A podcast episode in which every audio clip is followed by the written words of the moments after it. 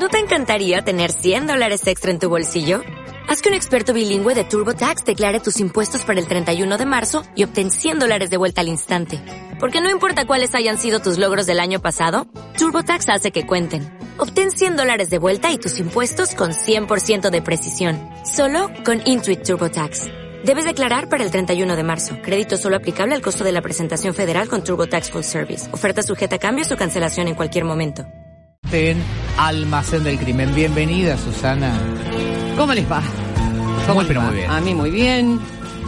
Hoy traigo un caso que a mí me choqueó. Cuando yo no era nadie, o sea, cuando no era nadie, era abogada, simplemente, y era mm, mamá de uno, más o menos la, la época de, de, ¿cómo se llama? De, el caso de Oriel todo ese tipo de cosas. Me interesaban mucho los casos policiales. Y vi por televisión, en ese entonces televisión abierta, no había cable, aunque usted no lo crea, no había cable. Escuche, no había, no había celulares. Ay, Dios mío. No, no ¿Cómo. ¿Cómo vivimos? No lo expliques, no lo entendería. No, no sé, eh, bueno, nosotros nos mandábamos unos a algunas fiestas, y sí, al- algunas amigas mías ni teléfono fijo tenían, pero no importa. Eh, y vi este caso por televisión. Terminé llorando como una galera. Eh, lo vi en dos, eh, en dos partes. La primera parte me lloré todo y la segunda lloré el triple.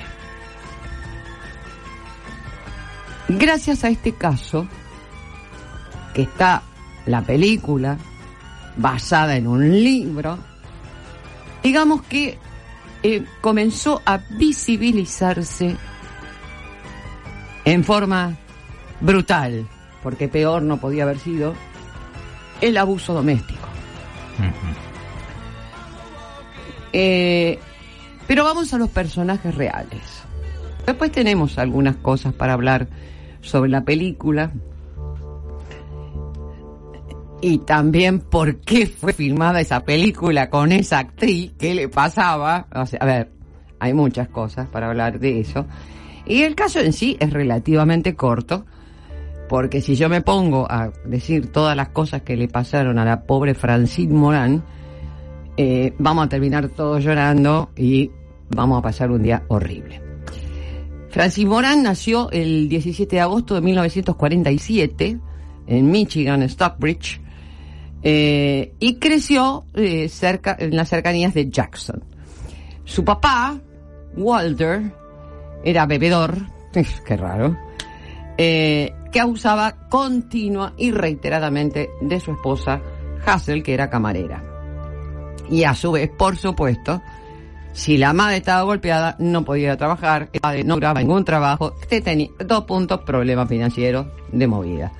O sea que te pego porque estoy borracho, te pego porque no tengo plata, te pego porque no consigo trabajo. Bueno, así se crió Francine. Eh, por supuesto que abandonó la high school, porque ya no, no, no aguantaba estar más en su casa. La, la abandonó en décimo grado.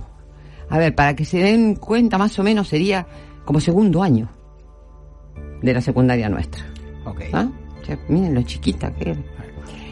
Para casarse. ¿Vieron cuando decimos que el remedio es peor que la enfermedad? Bueno. Con James Berling, al que le decían Mikey Hughes. También desertor de la escuela, pero tres años mayor que ella. En palabras de ella, evidentemente el amor es ciego, sordo, mudo, todo. Pensé que era muy sofisticado. Tenía su propio automóvil y la mayoría de las personas que conocía no lo tenían. Es lógico en esa época. Eh, los recién casados se mudaron porque Mickey no tenía un peso partido por la mitad ni nada para ofrecer a la casa de los padres con de él en Dansville. Las palizas no tardaron en llegar. Delante de toda la familia, ¿eh? delante del ama de él, delante del padre, delante de los hermanos. la reventaba patadas. Celoso, posesivo, la, acusaba de vestirse indecentemente. Eh, por ejemplo, le, le obligó a quitarse la ropa y se la rompió en pedazos. Eh, o sea, ya, digamos, en esos, en esos meses, en ese año, años, tiempo que estuvo, ya el patrón de abuso quedó establecido. Vuela una mosca, cobras. En 1971, Francine come, comete su primer acto de valentía y obtuvo su divorcio. ¿Para qué? Para calificar para los servicios sociales, porque a todo esto ya tenían cuatro hijos. Porque como él le pegaba, la violaba, le pegaba, la violaba, ella cada dos por tres quedaba embarazada. Tres nenas y un varoncito que es el más chico. Pero Mickey seguía apareciendo. Me hace acordar al caso Monzón. ¿Se acuerdan? Sí. ¿Eh? Que a pesar de estar separado, iba, iba, y otra vez, y otra vez, y otra vez. A ver, no es no. Basta, cortala. Bueno. Y Francine, que era más buena que el aciatado, eh, lo dejaba pasar para que vea a los chicos, qué sé yo, y otra vez la violación, los golpes, la paliza y todo demás. Tanta mala suerte ver que este, perdón, mal parido, tuvo un accidente automovilístico muy grave. ¿Y qué hizo Francine? Se lo llevó a vivir con ella para cuidarlo. Es el padre de mis hijos. Pensé que era, se suponía que era lo que tenía que hacer. ¿Qué hice mal? Claro.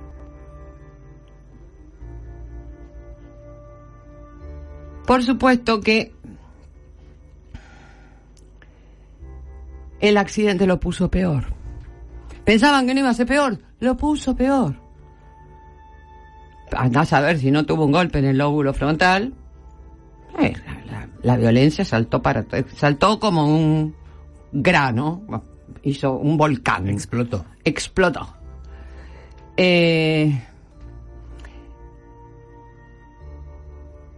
el 9 de marzo de 1977, Francine decidió que ya había tenido suficiente. Fueron 13 años de horrible abuso verbal, psicológico, emocional y físico que ella aguantaba para que no tocara a sus hijos. Claro. O sea, ella se ponía en el medio.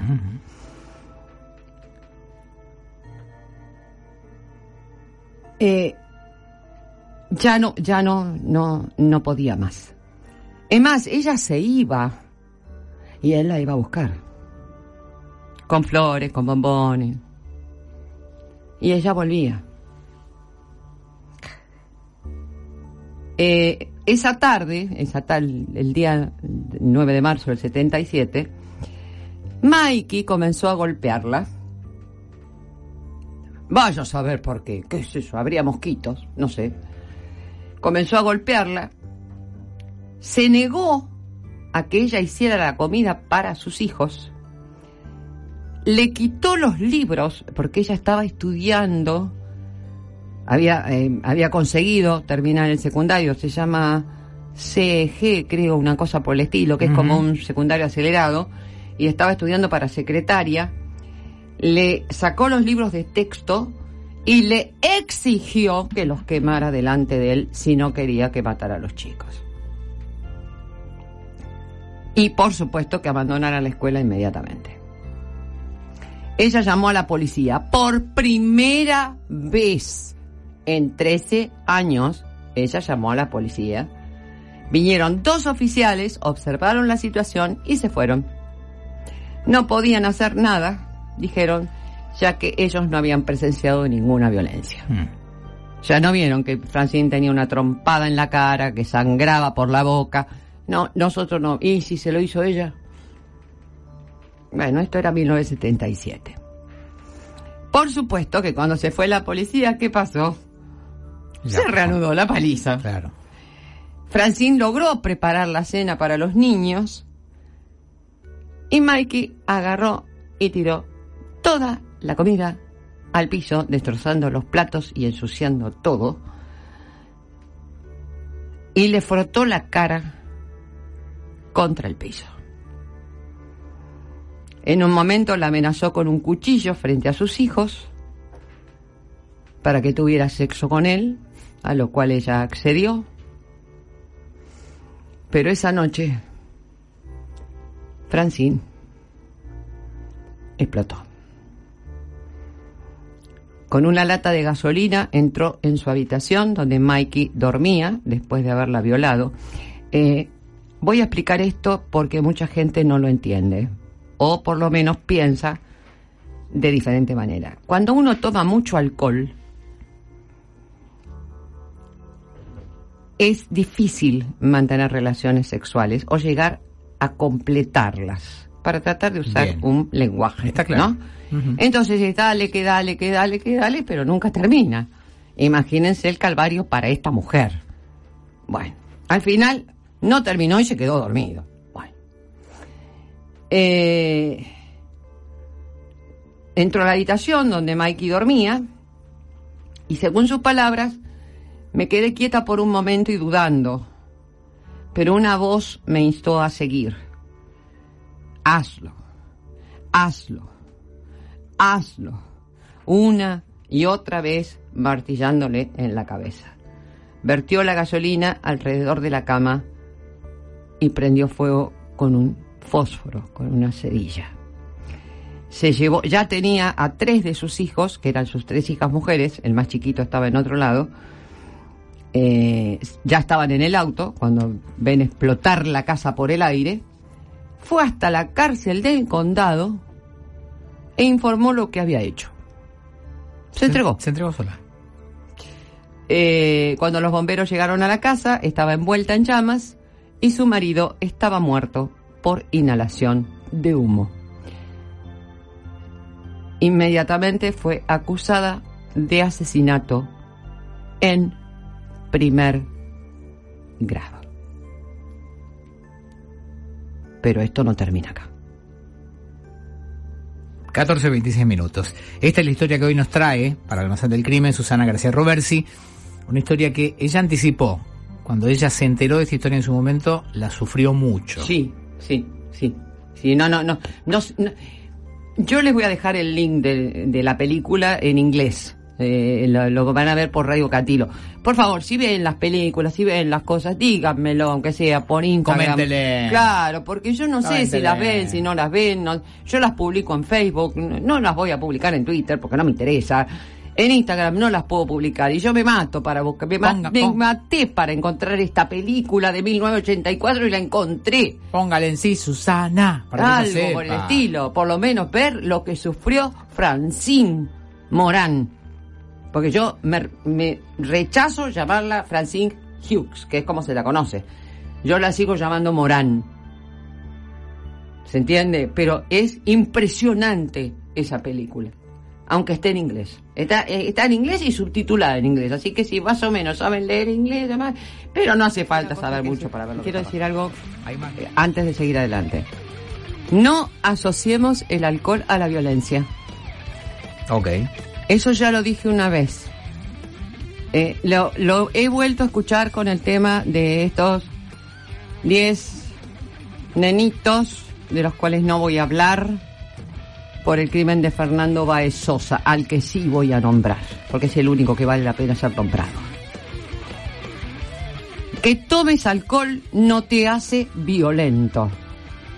El alcohol lo que hace es un... eh, a ver, no me sale la palabra, bebé. ¿Eh? Es, es Es, es desinhibidor, un- claro, baja las inhibiciones. Ok. Entonces vos te convertís en lo que realmente sos. Supongamos, ¿qué me pasa a mí cuando tomo alcohol? Me duermo. Caigo redonda, me duermo. ¿Qué le pasa a mi hija cuando toma alcohol, por ejemplo? Se convierte en una te podrías stand-up durante cinco horas de lo graciosa que es. Bien. Se entiende. ¿Está? O sea, no está en nosotras la violencia. El que toma y dice que cuando... Lo mismo decían de Monzón. Hasta la propia Susana Jiménez lo ha dicho. No, cuando él tomaba era otra persona. No, señora. Era realmente la persona que era. Claro. Se entiende. El alcohol saca ese disfraz. ¿Está claro? Entonces, no confundamos. Ese señor era malo. Era violento. No porque tomara. No porque tomara. Otro mensaje, Susana, te hacemos caso, miramos las cosas que pasan. Tranqui, ¿sí? Y mandan un abrazo desde Río Grande, el fuego. Muy bien. Eh, dice, este era un caso para víctimas especiales de la ley y el orden, pero en esa época no se hablaba de eso ni existía. Exactamente. Eh, Les estoy diciendo que esto pasó en el 77 y recién se hizo famosa esta mujer, o por lo menos conocida, en el año 84. Cuando salió la película. claro. Bueno, Así la parte final de este almacén bueno por supuesto que Francis. Por- Lo único que decía, no, por supuesto no tenía un peso partido al medio, eh, es- cae con un abogado de oficio, que yo creo que se lo mandó el universo. Dios, Jehová, príncipe, no sé, llámenlo como quieran. Pero alguien se lo mandó. Argen Greidanus. Ella lo único que decía es, yo lo maté, yo maté al padre de mis hijas, yo me merezco el castigo, yo lo maté, yo... Sí, pero él, este, él me pegaba y esto y el otro. Pero ¿qué pasa?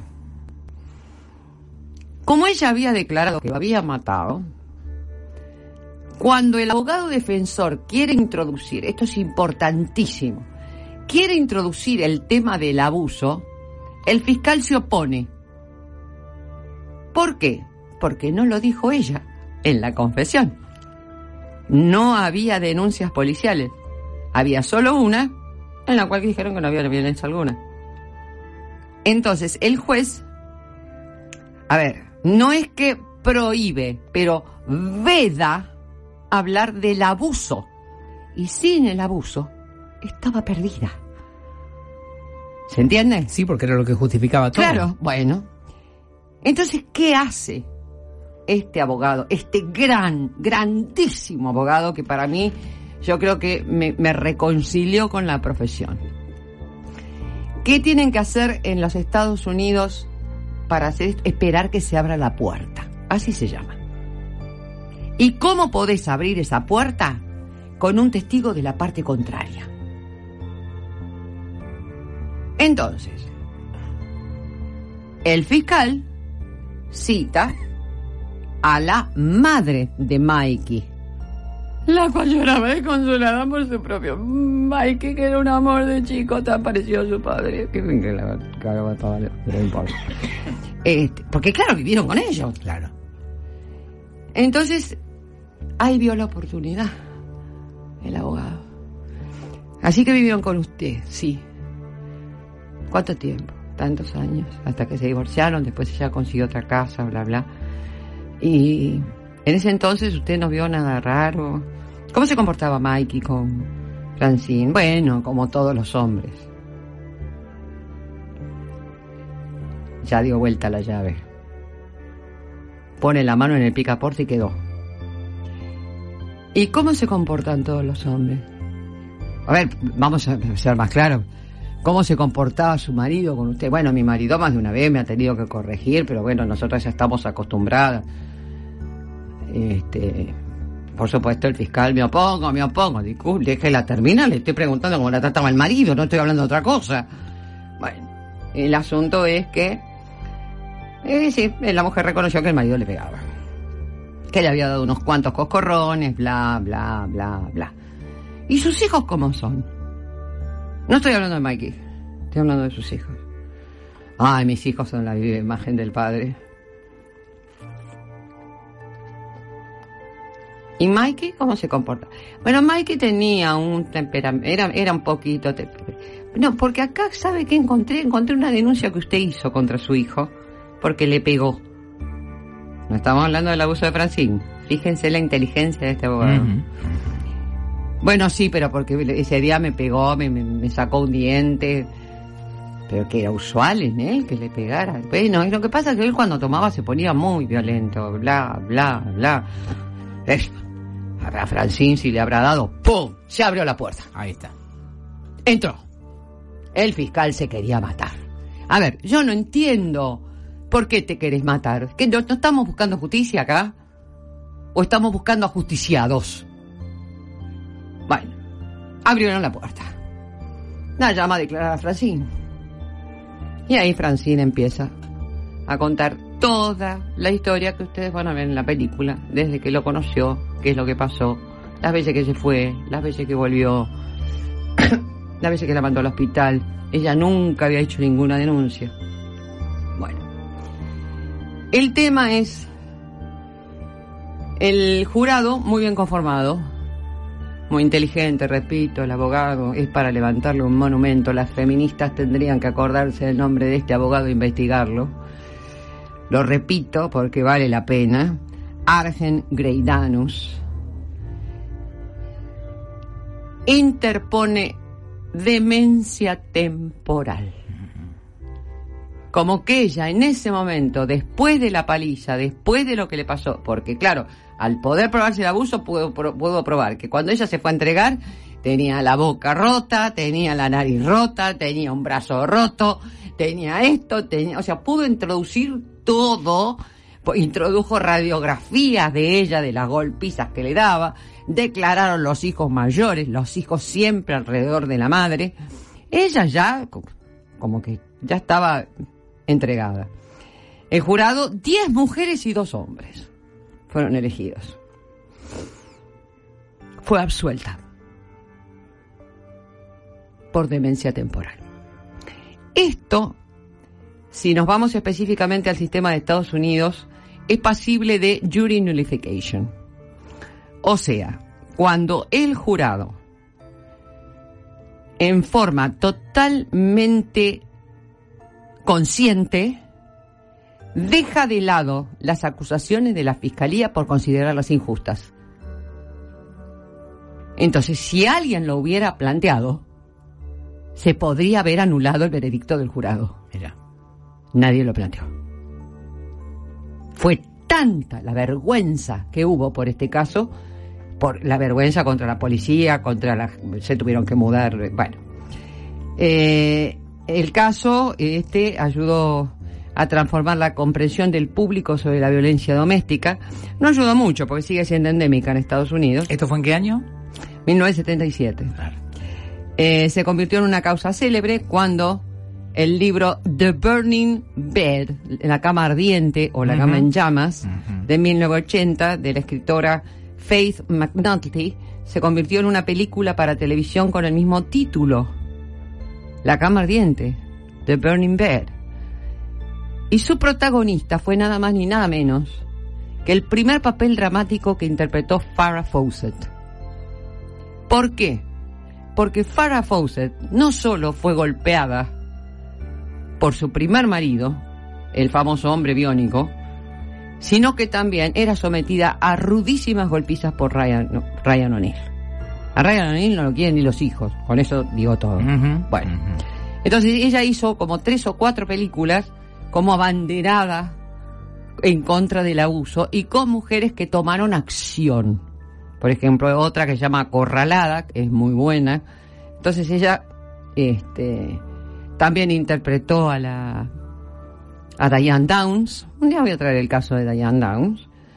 Eh, y bueno, fue Paul Lemat como Mike. Y fue visto en la cadena NBC por 75 millones de personas. Claro. Otra época. En psicología se creó, como pasa siempre, el síndrome del lecho ardiente. Entró en el léxico nacional. Las agencias de servicios sociales, los departamentos de policía empezaron a aplicar políticas más agresivas. ¡Ey!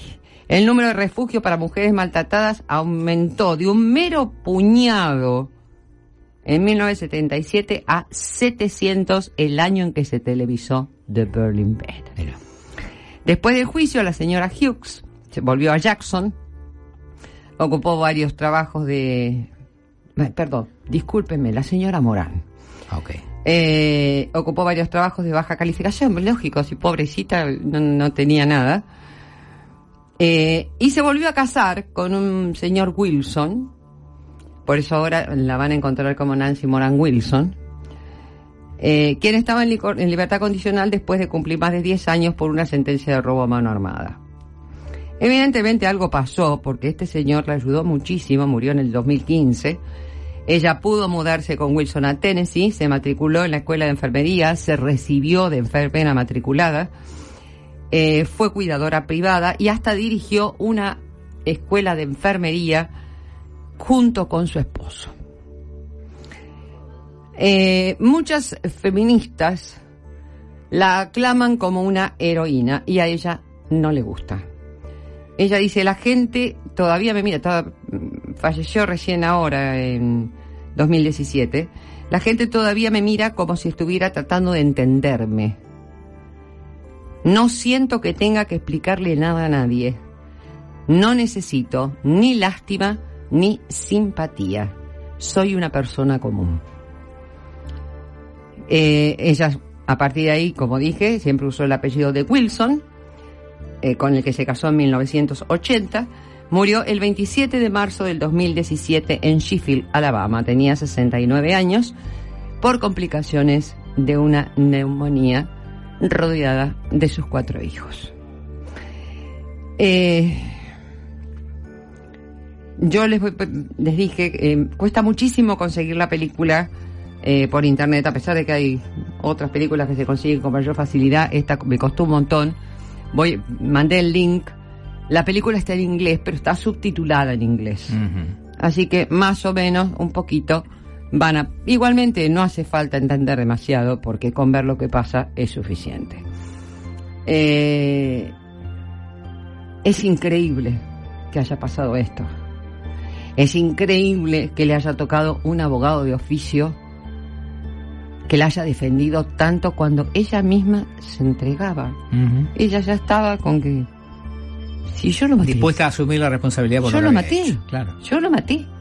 Ya está, yo lo maté. Y como no se podía introducir lo del abuso, a ver, un abogado de oficio, nosotros estamos acostumbrados que los abogados de oficio, y bueno, no son de oficio, viste, hacen lo que pueden. Allá en Estados Unidos no. Allá en Estados Unidos no. Te puedes encontrar un abogado de oficio que te salva de la pena de muerte. Porque son buenos. Por eso, ¿por qué? Porque saben que son escrutados por los grandes estudios y después se los llevan al sector privado. Hay otra película de Cher también que hace ella de abogada de Sí, oficio, sí. ¿no? Eh, los abogados de oficio son bien son bien vistos, salvo que sean penas menores, pero bueno, son las que le tocan a los asesinos en serie, son los que le tocan a los peores tipos que existen sobre el planeta, pero bueno, eh, quería traer este caso porque realmente esto no es de ahora, eh, en ese entonces no existía ni una menos. Este fueron 13 años de abuso, encima eh, escondido por los padres de él, porque vivían en la casa de los padres de él, escondido por los hermanos, tratándola de mala persona, tratándola de abusadora, tratándola de indecente. En el, juicio es terrible las cosas que le dice la madre de Mikey hacia ella, que ella encima llora y el abogado dice, no llore, no te das cuenta que te está buscando hacer llorar. Y no puedo, dice, ella es el padre de mis hijos. O sea, no puede ser una mujer tan buena. Bueno, evidentemente eh, esto tuvo su, su consecuencia porque morir a los 69 años por una neumonía quiere decir que algo había residual de todo lo que ha hecho este Mike en su maldita vida. La historia de Francine Morán Wilson. Sí, vamos a llamarla así. Bien, contada por Susana Gracia Roversi, como siempre, este, con, con- con su estilo tan particular. Susana, gracias. Si, bueno, la gente te sigue, pero